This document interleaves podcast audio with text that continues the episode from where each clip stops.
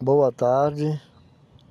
Eu quero falar com você nessa tarde sobre a nossa condição de ser fiel e permanecer em Cristo.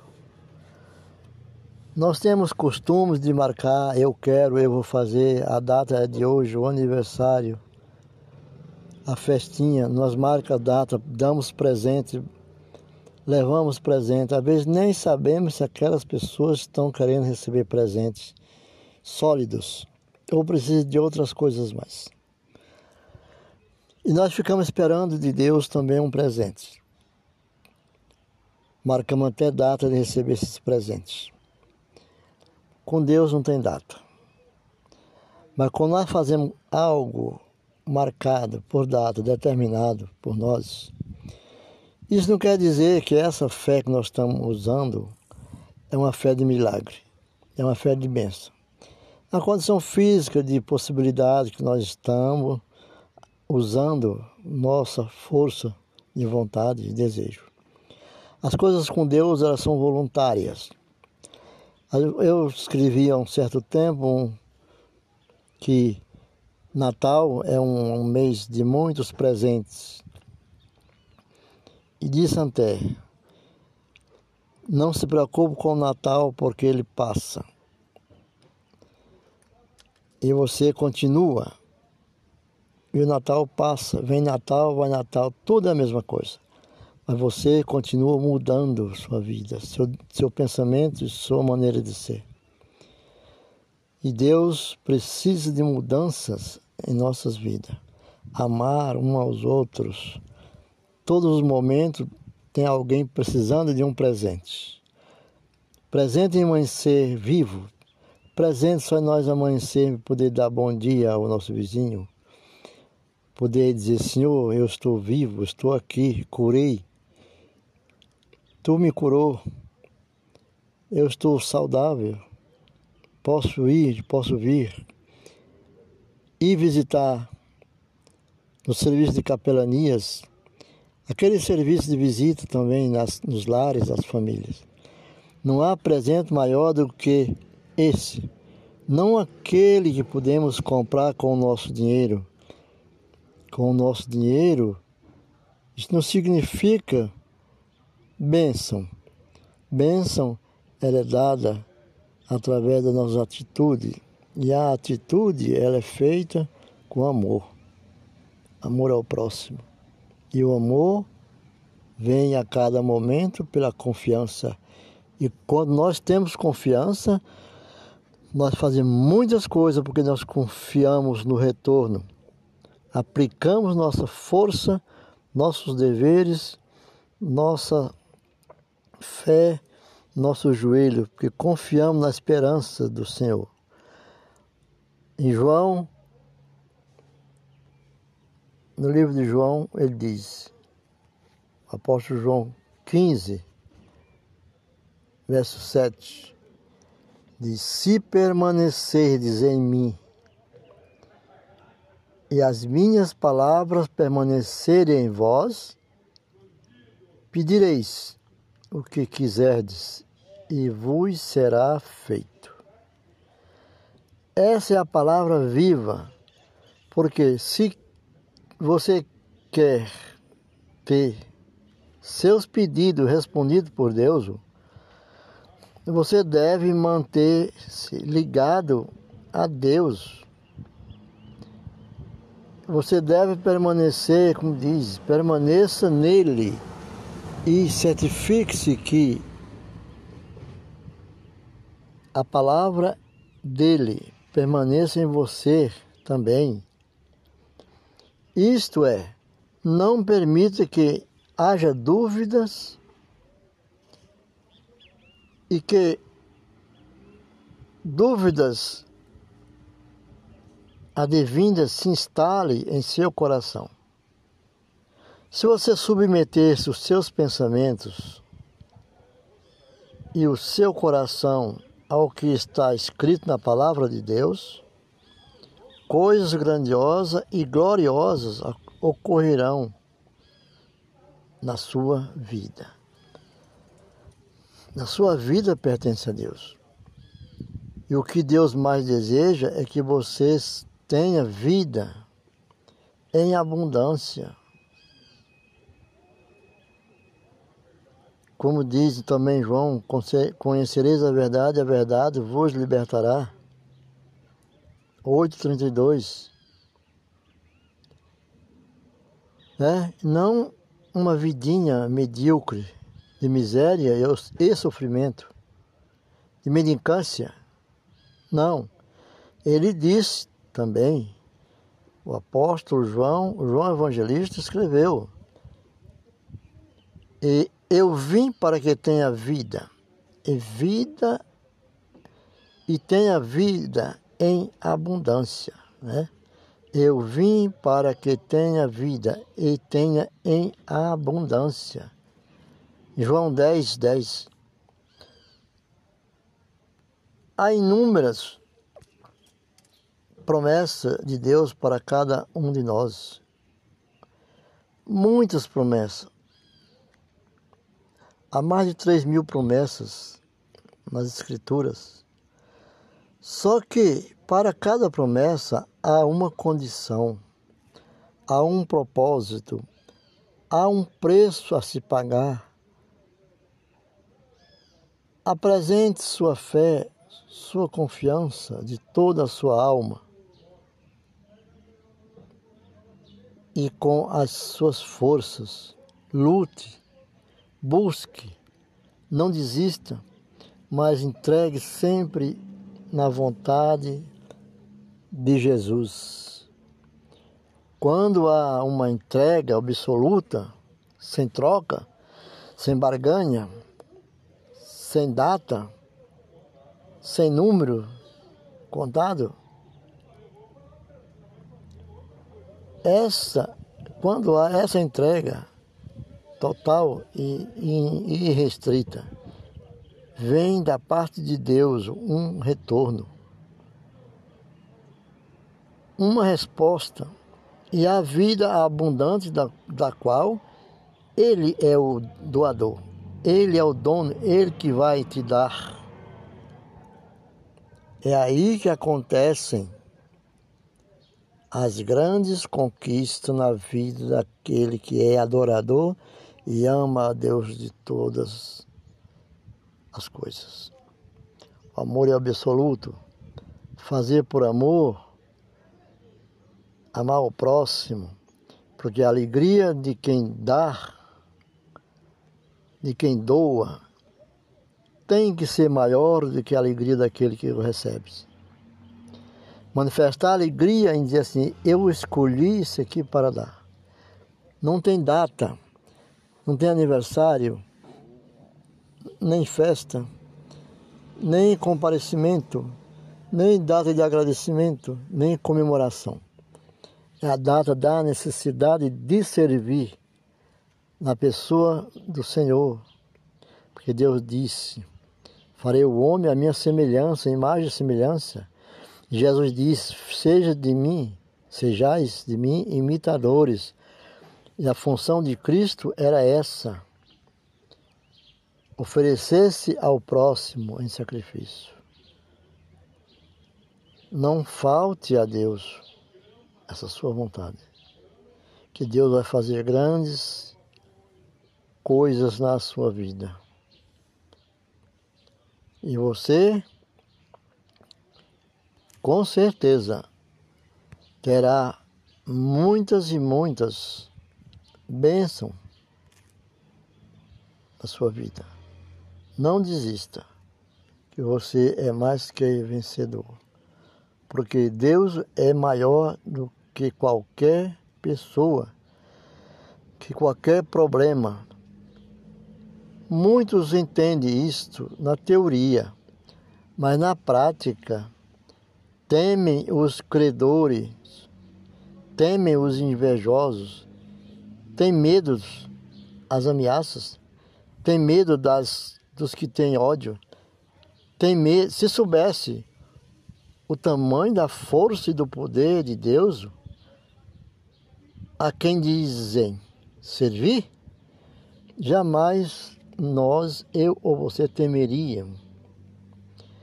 Quem pensar que somos ou viemos para temer um mortal, se temos a nosso favor o, imortal, que é Jesus Cristo, como ousamos ter medo?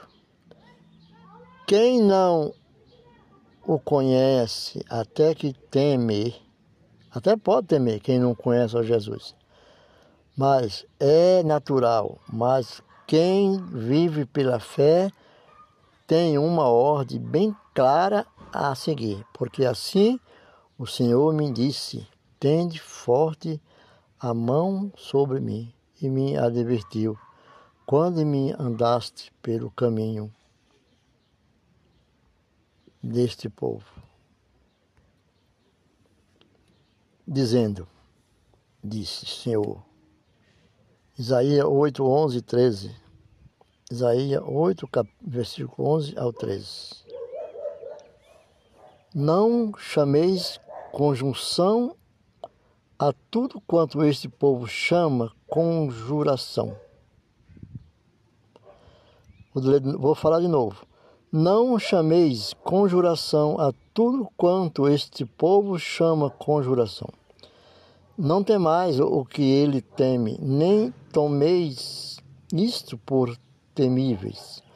Ao Senhor dos Exércitos, a ele santificai, seja ele o nosso temor, seja ele o vosso espanto. Isaías, capítulo 8, versículo 11 ao 13.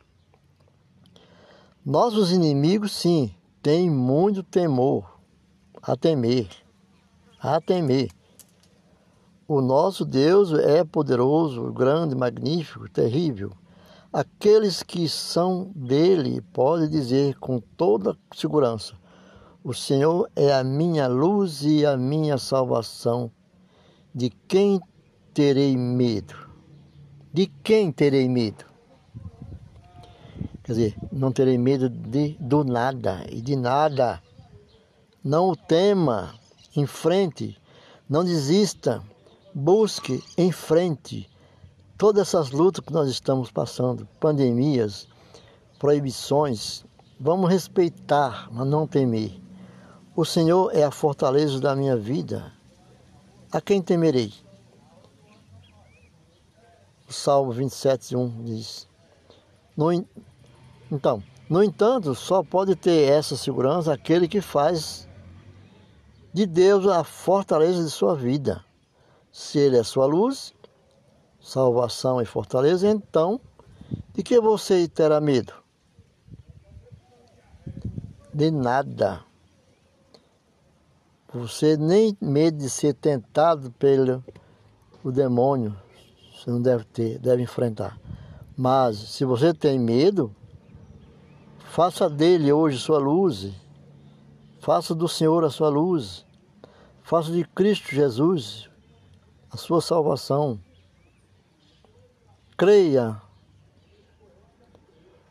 e estará seguro. Creia nele e estará seguro. No Filho de Deus. Não tenha medo. Deus é a sua fortaleza e salvação. Para nós seguirmos ao Senhor. que Deus diz, Isaías 51, 12: Eu, eu sou aquele que vos consola. Quem, pois, és tu, para que temos o homem que é mortal, ou filho do homem que não passa de ervas? Isaías Isaías deixou bem claro: Deus é maior do que qualquer pessoa, que qualquer problema. Mas muitos não entendem. Muitos entendem isso só na teoria. Mas na prática não busca pedir ao Senhor Jesus que ilumine sua mente, seu coração. Como eu falei antes, no Natal as propagandas o leva a querer dar presentes, nos leva a querer dar Feliz Natal e nos leva a querer dar um bonito cartão, escrito em inglês até, Merry Christmas, porque depois de janeiro resolve que não era mais hora de dar. A generosidade com, a, com data marcada não é generosidade. Não devemos cancelar de fazer o bem. Essa agenda deve estar sempre aberta para o bem. Não cansemos de fazê-lo. Não importa que, se somos respondido, atendido ou beneficiado aquela pessoa, porque o nosso conforto vem do Senhor. A minha segurança vem da, do Senhor, que é a minha fortaleza. Correspondido ou não, se somos correspondidos ou não, a palavra de Deus diz que ceifaremos. A palavra de Deus diz que ceifaremos se não desistirmos.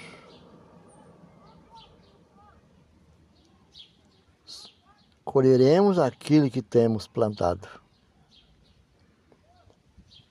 Né? Em outra ocasião diz a alma, generosa responderá. E quem dá a beber será descedentado, quer dizer, não terá mais sede. É o provérbio 11, 25. Isto é, quem dá recebe. Se você quiser prosperar, deve ser generoso. Se você quiser matar a sua sede, deve dar de beber a quem tem sede, a alguém. Alguém que diz: Eu preciso de ajuda, de uma palavra amiga, já é matar a sede. Eu estou ansioso, em, conf, em conflito com minha família. Fale do Senhor para ele ore com ele. Isso é dar de beber. A palavra de Deus é a fonte inesgotável. Se quiser amor, deve amar. Se quiser atenção, deve dar atenção. Se você não receberá o que não der, você não receberá o que não der. Como receber aquilo que não dá? Como colher o que não planta? É uma lei fixa de Deus.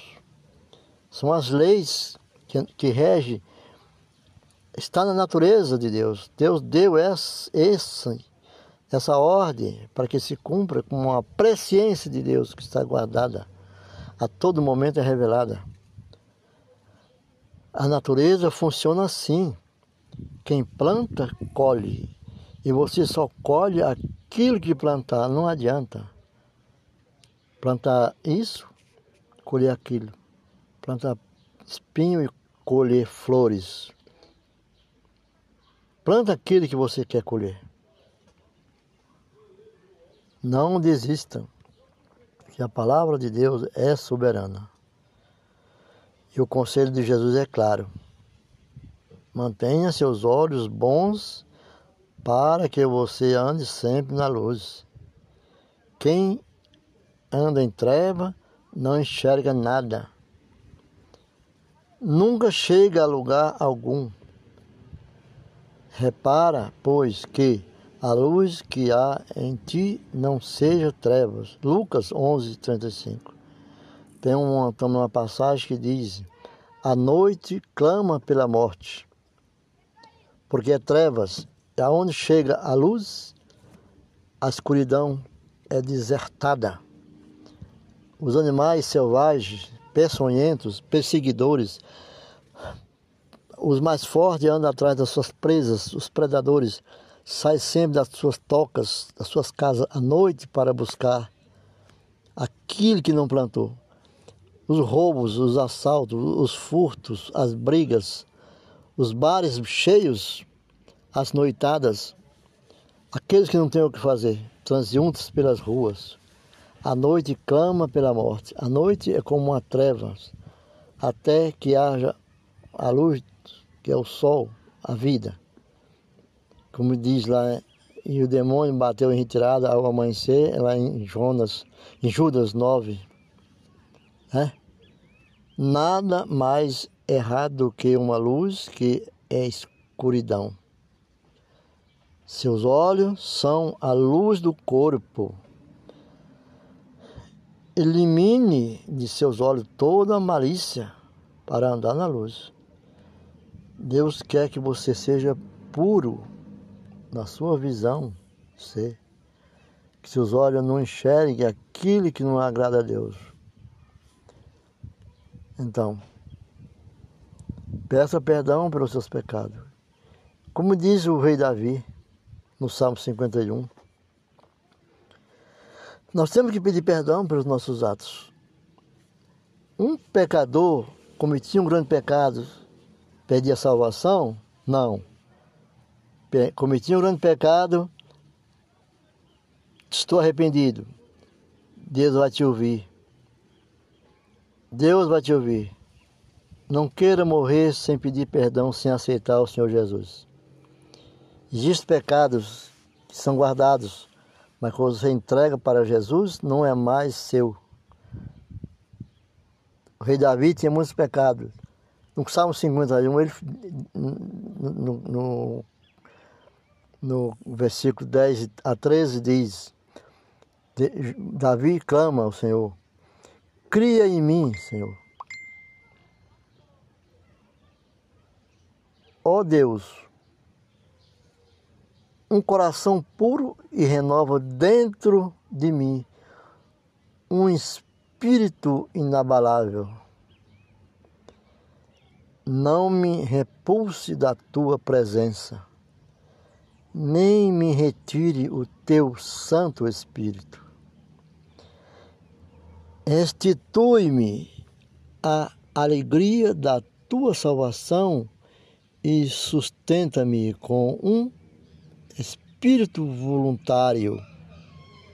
Então ensinarei aos transgressores os teus caminhos, e os pecadores se converterão a ti. Salmo 51, verso 10 ao 13. Veja que linda, que promessa que ele diz. Um espírito voluntário.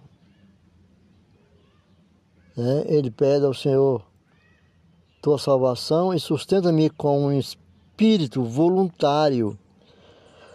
Ele não determinou qual era o espírito que queria, voluntário, ele não disse a data que queria receber, voluntariamente. Que, Dai-me seu espírito, visita-me. E disse, e prometeu ao Senhor, prometeu, ele disse, Ide e pregarei a tua palavra no, no Mateus 20, Mateus é, 28, 19, 21, diz, ide pregar, ide pregar a todas as nações, né? Marcos 16, 16 também, e ele já diz aqui, e então ensinarei, eu ensinarei aos transgressores, eu ensinarei aqueles que transgridem as leis do Senhor, eu ensinarei aos transgressores os teus caminhos, e os pecadores se converterão a ti, Senhor. Ele fez essa promessa, pediu para o Senhor, e o Senhor assim fez de Davi um grande homem, e sua descendência foi abençoada. E de sua descendência veio o nosso Salvador, Jesus Cristo de Nazaré a quem nós devemos reconhecer, a quem levou todos os nossos pecados à cruz e deu seu sangue para lavar nossos pecados sobre o Calvário. Aleluia! E diga: entrego minha vida, minha alma ao Senhor Jesus e recebo como meu único e Salvador que restitua a alegria da tua salvação e sustente-me com um espírito voluntário, e então ensinarei aos transgressores os teus caminhos, e os pecadores se converterão a ti, Senhor Jesus. Essa é a promessa que temos de ter. Não marcar data, não marcar a Deixe seja voluntário ao serviço do Senhor. Jesus quer servo. Voluntariamente servo para que sirva a hora que for chamado, não a hora que é determinada por nós, mas na hora que Deus colocar, chamar, diga-se, diga: Eis-me aqui, Senhor. Lembro dessas passagens, né? Eis-me aqui, Senhor, e sirva. Espero ter ajudado com esse podcast de hoje, essas orientações, dissertações e essa ministração da palavra do Senhor, cultuando o Espírito Santo de Deus, para que você nunca faça com que o Espírito Santo se ausente de tua pessoa e da tua presença e viva no Espírito Santo de Deus. Seja em comunhão a todos os dias e a todos os momentos da tua vida e seja abençoado que o Espírito do Senhor permaneça em nós, em você e em todos. Amém, amém e amém. Glórias a Deus e vamos encerrar.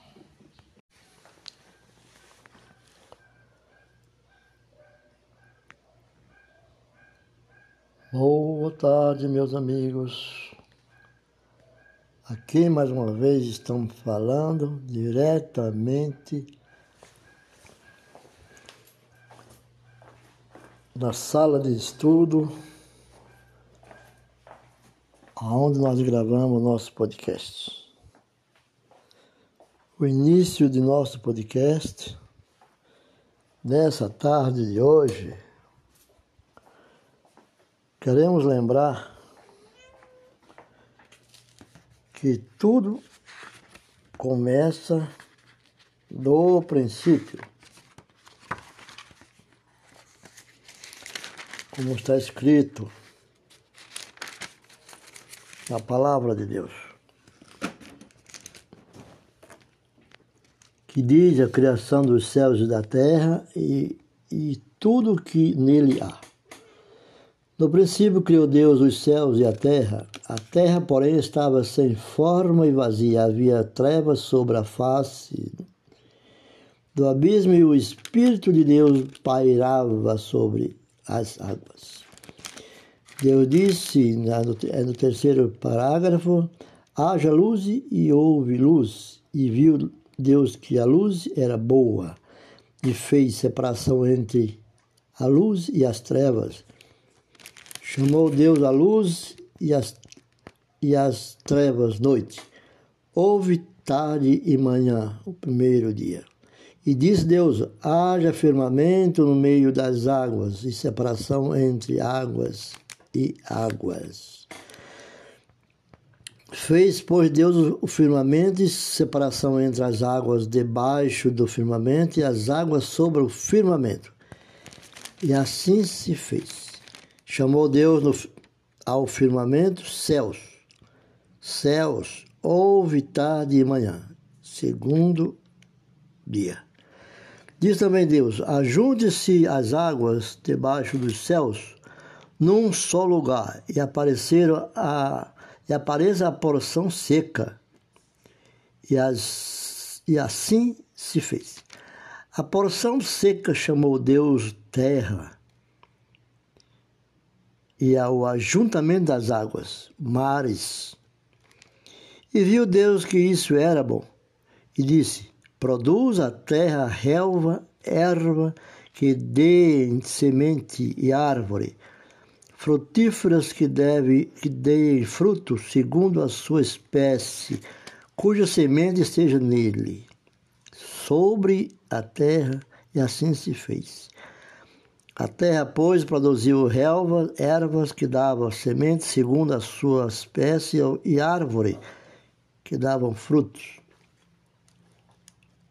cuja semente estava nele conforme sua espécie.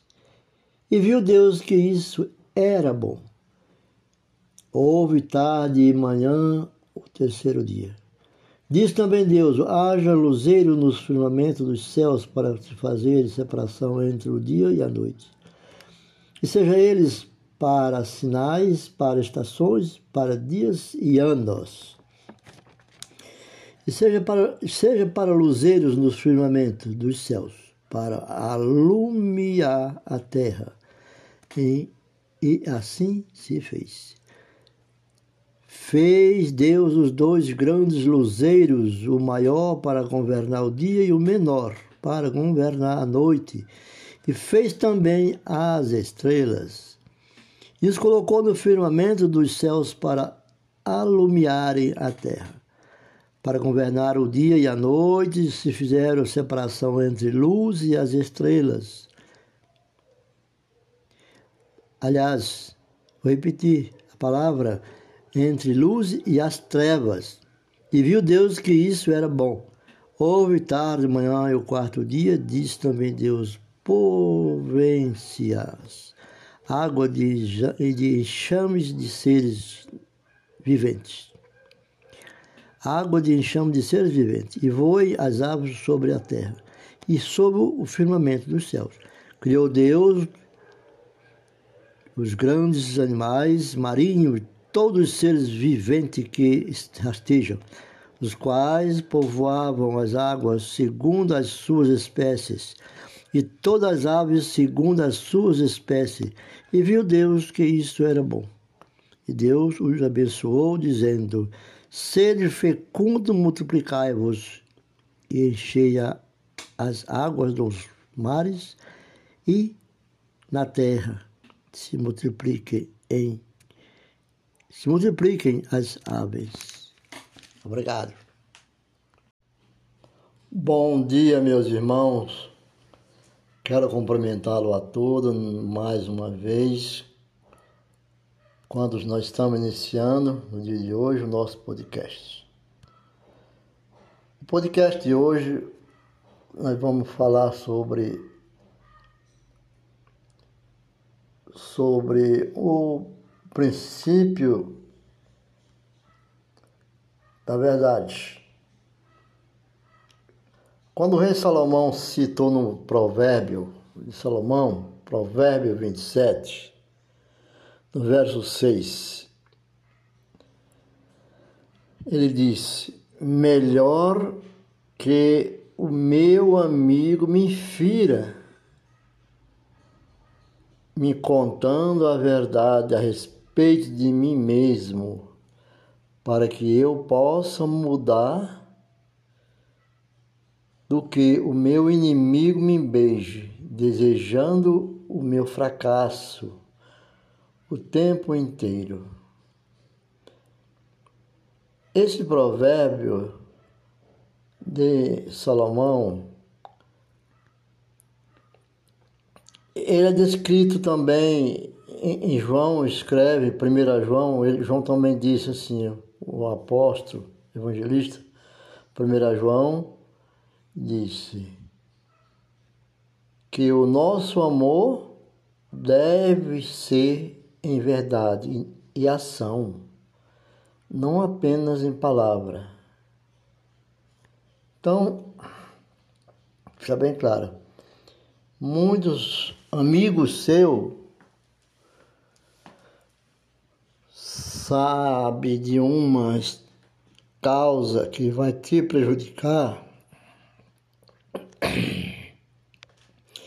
e eles ocultam, não falam a verdade para você. Toma cuidado, porque aquele que se diz teu amigo não é o teu amigo ele te deseja o fracasso, apesar que ele jura na sua frente que quer o teu bem. Jura para os próprios filhos que quer o teu bem, mas na verdade ele está omitindo o que ele já ouviu e o que ele sabe a respeito de você. Entendeu? Ele não tem coragem, ele te fere. Isso é traição. Como diz o provérbio, Salomão cita: Melhor que meu amigo me fira. me contando a verdade a respeito de mim mesmo. Diz que a verdade dói, né? Mas é preciso que seja dita. Não de qualquer forma, mas ela tem que ser falado. Por quê? Então o rei Salomão continua. E diz, através desse amigo, falando a ele a verdade a respeito dele mesmo, isso faz com que ele possa mudar do que o seu. Ele prefere isso do que o seu inimigo lhe beije. Aquele que é teu inimigo, você não sabe, mas quer te fazer de bonzinho para você. Te beija desejando, ele diz assim, desejando o meu fracasso. Né? O tempo inteiro. Porque assim foi, foi o que aconteceu com Pedro. Descreve isso, Pedro descreve a respeito de Judas, o traidor, que Pedro diz no verso dele também, em 1 Pedro 1, no verso 22, Pedro diz também, Pedro escreveu, tendo purificado a vossa alma pela vossa obediência à verdade, tendo em vista o amor fraternal, não fingido, amai-vos de coração uns aos outros ardentemente. Esse negócio de amar as pessoas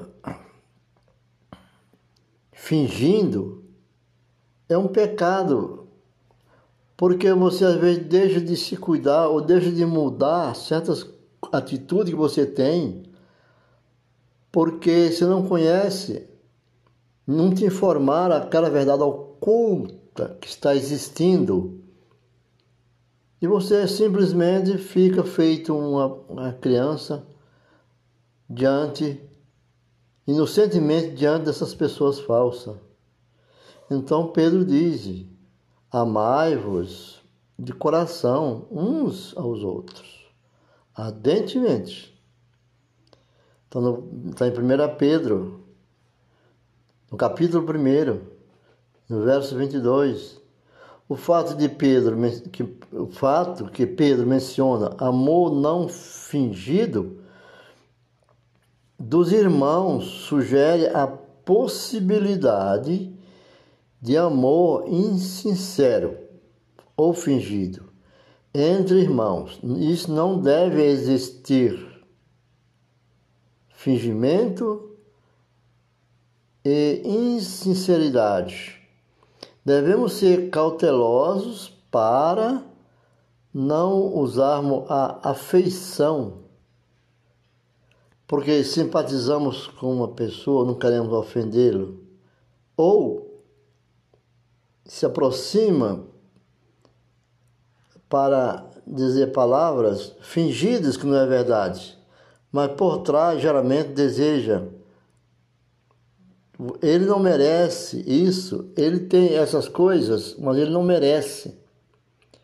Mas na tua frente te encoraja a fazer grandes compromissos para que você caia num fracasso e não possa cumprir.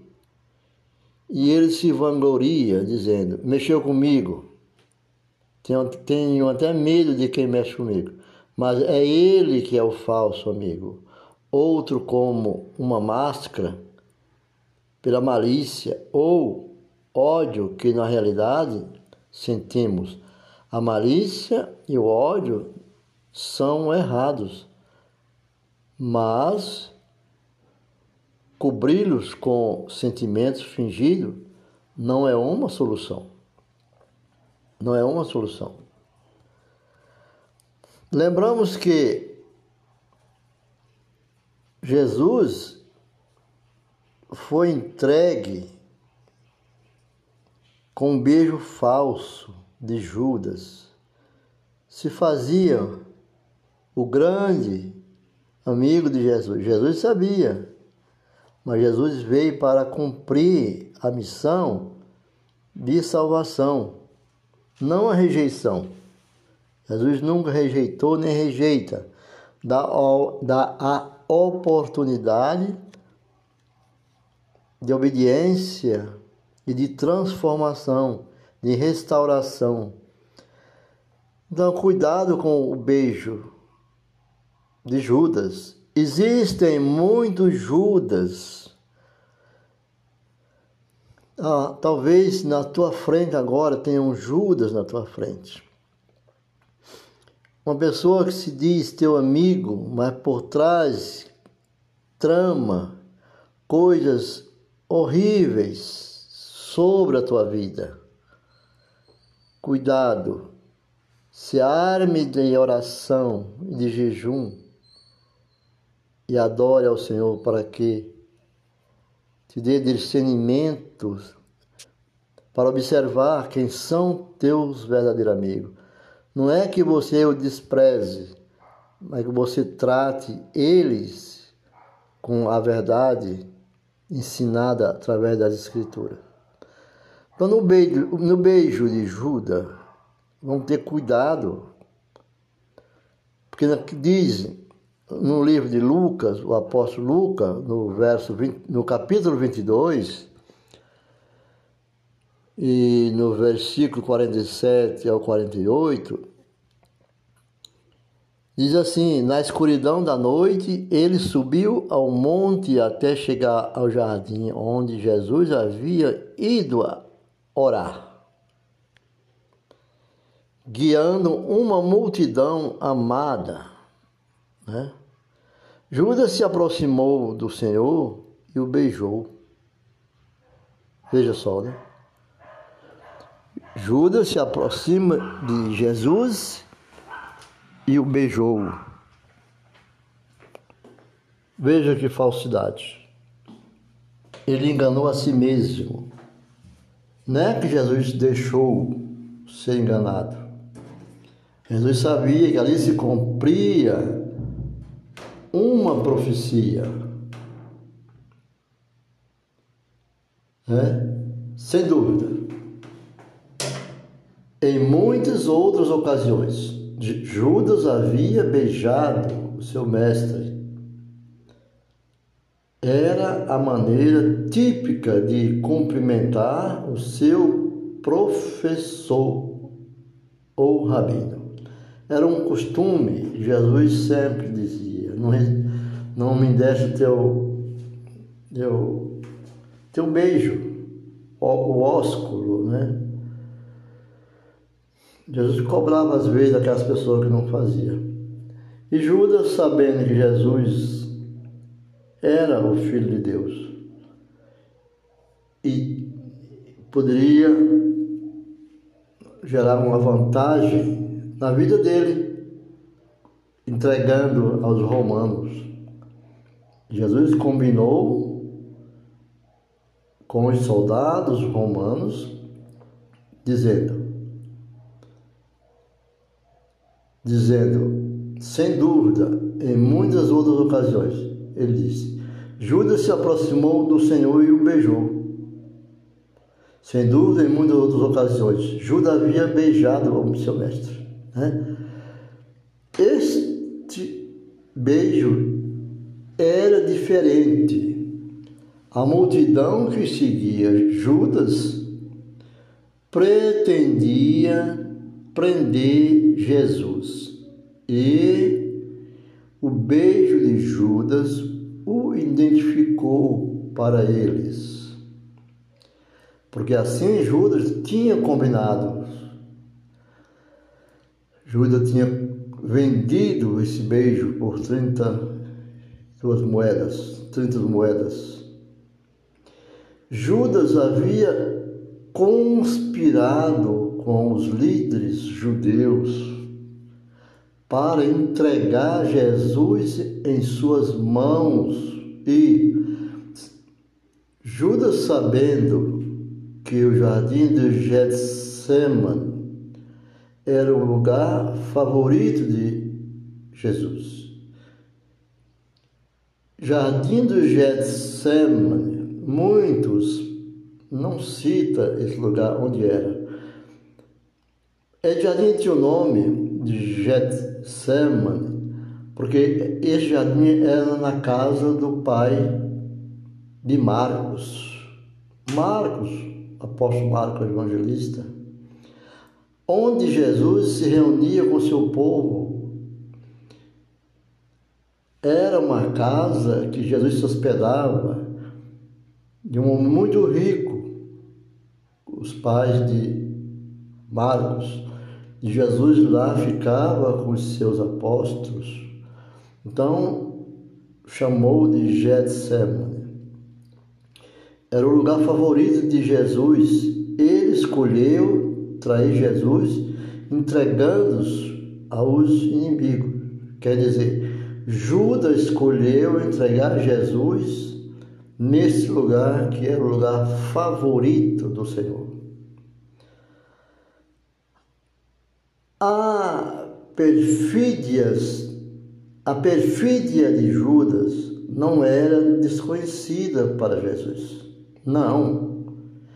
Ele havia mandado Judas sair da última ceia com a instrução, com a instrução de não demorar. Tá? Então, é, é esse trecho descrito em João 13, 37. Mas até Jesus ficou maravilhado com a ousadia de um discípulo que traiu o seu mestre com um sinal de afeição. Entendeu? A... Então, nesse caso, até Jesus ficou maravilhado com a ousadia de um discípulo que traiu o seu mestre com um sinal de afeição.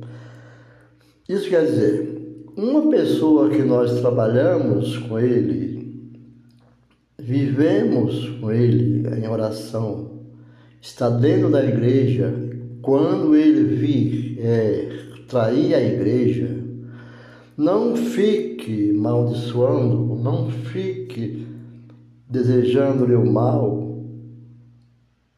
Sinta-se maravilhado, porque Jesus revelou nessa pessoa o caráter mal que ele tem. Assim, é manifestado o seu caráter. Não adianta nós querermos dizer, dar essa pessoa e proibir-a de entrar na igreja, porque nós não podemos se colocar como juízes do Senhor.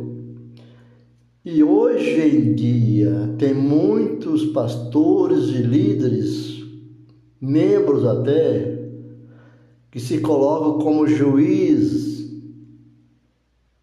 nas causas que é da igreja, que é do Senhor, dizendo: aquele membro quer vir para a nossa igreja, mas ele tem que ficar seis meses ou um ano praticando para poder conhecermos ele e ele vir fazer parte da membresia ou ele tem que fazer um cursinho da igreja do qual ele quer pertencer, a nossa igreja, para poder integrar o corpo da igreja.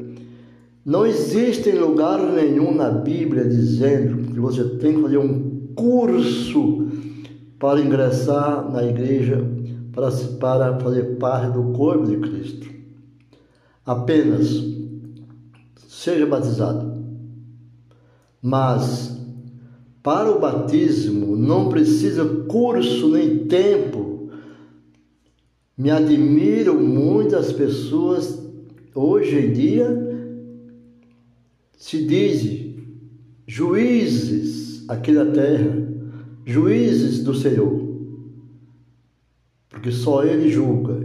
E Deus não deu essa ordem para Jesus que primeiro tem que treinar a pessoa para poder ser batizado. Lembra-se do que aconteceu com Filipe de Cesareia, com o eunuco? Se tem um lago, tem água e eu estou aqui e quero ser batizado, o que é que impede?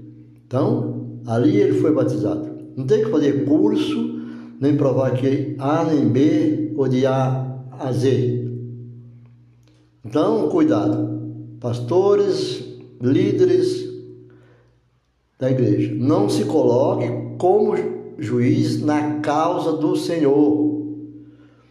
Jesus, quando encontra, Jesus, quando acha aquele que quer lhe adorar, aceite. A partir de que ele integrar o corpo da igreja, faça dele o discípulo. Que Jesus nunca escolheu um discípulo, ficar seis meses, depois tornar discípulo. Sempre eu friso uma palavra. Nós temos pouco tempo para fazer muito. E assim foi Jesus com seus pouco tempo de ministério para fazer muito e deixou essa causa do muito para que nós fizéssemos. Entregou a seu discípulo dizendo: Muitas coisas vocês farão e de pregar o Evangelho a todas as nações. Então, meus irmãos, nós não podemos se colocar ou se tornar juiz diante do sobrenatural de Deus, impedindo o ingresso de pessoas na sua na igreja do Senhor, que é a igreja do Senhor. Maravilhado ficou Jesus com a ousadia de, do discípulo que o traiu. O seu mestre, olha só que coisa. Jesus não ficou amaldiçoando nem expulsando, como muitos líderes dizem, não vai mais fazer parte do corpo da igreja porque cometeu tal falha. Judas ali ainda tinha a condição do arrependimento. Bom, aparentemente Judas não beijou Jesus apenas perfunctoriamente. A palavra grega traduzida beijo, ela indica que Judas o beijou calorosamente, como se ele fosse o discípulo dedicado. Satanás entrou no corpo de Judas naquele momento e fez com que ele tornasse falso, invejoso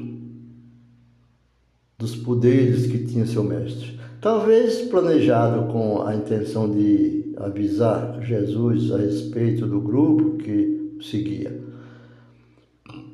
Se fosse a sua intenção, Jesus não foi enganado, pois ele perguntou sobre o meio da traição. É? Ele sabia o que era a traição. Jesus tinha anunciado: ainda um de vocês, né, entre vocês, ou me entregará ou me trair. Cuidado com o beijo de Judas. Cuidado com o beijo de Judas ou com o beijar dos Judas que existe em nossas igrejas em nossos meios. É um carinho fingido que esconde os motivos verdadeiros da pessoa que oferece. Falsidade apenas naqueles momentos. Talvez não seja falso em todos os momentos, mas dá chance a Satanás para que cria o ódio ocultado no seu âmago, para que na ausência fale mal, na presença finja ser um amigo com o beijo de Judas. Judas pode ter dado a aparência de carinho para um observador comum. Para um observador comum. Muitos veem pessoas o afago com você, com outras pessoas, nossa, diz, se admira desses afagos. Mas a verdade é que Satanás, naquele instante, Satanás está entrando ou já entrou, como entrou no, no, no coração de Judas. Entrou lá em Judas, Satanás entrou no, no coração dele. E nas suas trevas ele havia vendido o mestre por 30 moedinhas de prata. Todos sabem. Há muitos comentários sobre a vida de Judas. A, a, a propriedade comprada por Judas com esse dinheiro, hoje ela é um reduto de visitação, pois não existe nada naquele local. É terra amaldiçoada aquela área do qual ele comprou. Há pessoas hoje que usam o beijo de Judas para ganhar vantagem ou porque não têm a coragem de mostrar os seus verdadeiros sentimentos. Alguns usam frases como puxa, puxa saco, né? Ou anda carregando seus líderes nas costas. Em algumas culturas não se usa mais o beijo. Estamos vivendo uma época agora também que não tem mais esse negócio de beijo, né? A pandemia não existe beijo. Como é comum no Oriente Médio, lá é assim. Era, né? Que atualmente não está acontecendo. Nesses lugares, o aperto de mão, o sorriso caloroso e cumprimento amigável que usam Contudo, nem sempre reflete os verdadeiros sentimentos de pessoas que os oferecem. Então, então Pedro disse, tendo purificado a vossa alma pela vossa obediência. A verdade, tendo em vista o amor fraternal, não, fingi, não fingido. Amai-vos, amai-vos de coração uns aos outros, ardentemente, sem fingimento. Essa é a palavra de hoje que eu deixo para vocês. Provérbio 27, versículo 6. E João 1 João 3, 18. E como também no versículo de Lucas, onde ele cita essa passagem bíblica, em Lucas 22, capítulo 22, 47 e 48, né? O capítulo 22, verso 7, 47 ao verso 48. Ficam com Deus, esperam que entenda, não por eu ter falado, mas por Jesus estar no meio de nós e Deus ter mostrado a palavra escrita nas suas escrituras. Consulte a Bíblia em tudo. A palavra de Deus está na Bíblia. A Bíblia é o centro e o centro da Bíblia é Jesus Cristo. Fica com Deus e até a próxima. Acompanhe nas plataformas digitais o podcast, pela plataforma do Google, no nosso blog. Ficamos por aqui mais uma vez. Até lá, logo se encontraremos outra vez. Bom dia, estamos voltando para falarmos novamente das coisas de Deus. E quero cumprimentá-los a todos, a todos que nos seguem através do nosso podcast, que a obra do Senhor está se expandindo sobre toda a terra. porque é muito importante que nós observe os momentos cruciais e o que está acontecendo. Aqui é um resumo das coisas que estamos vivendo ainda. É um resumo que coisas piores poderão acontecer. Mas vamos falar sobre o que diz a palavra do Senhor conforme as escrituras sagradas. Chama nossa atenção em cartas de Paulo. Em carta de Paulo.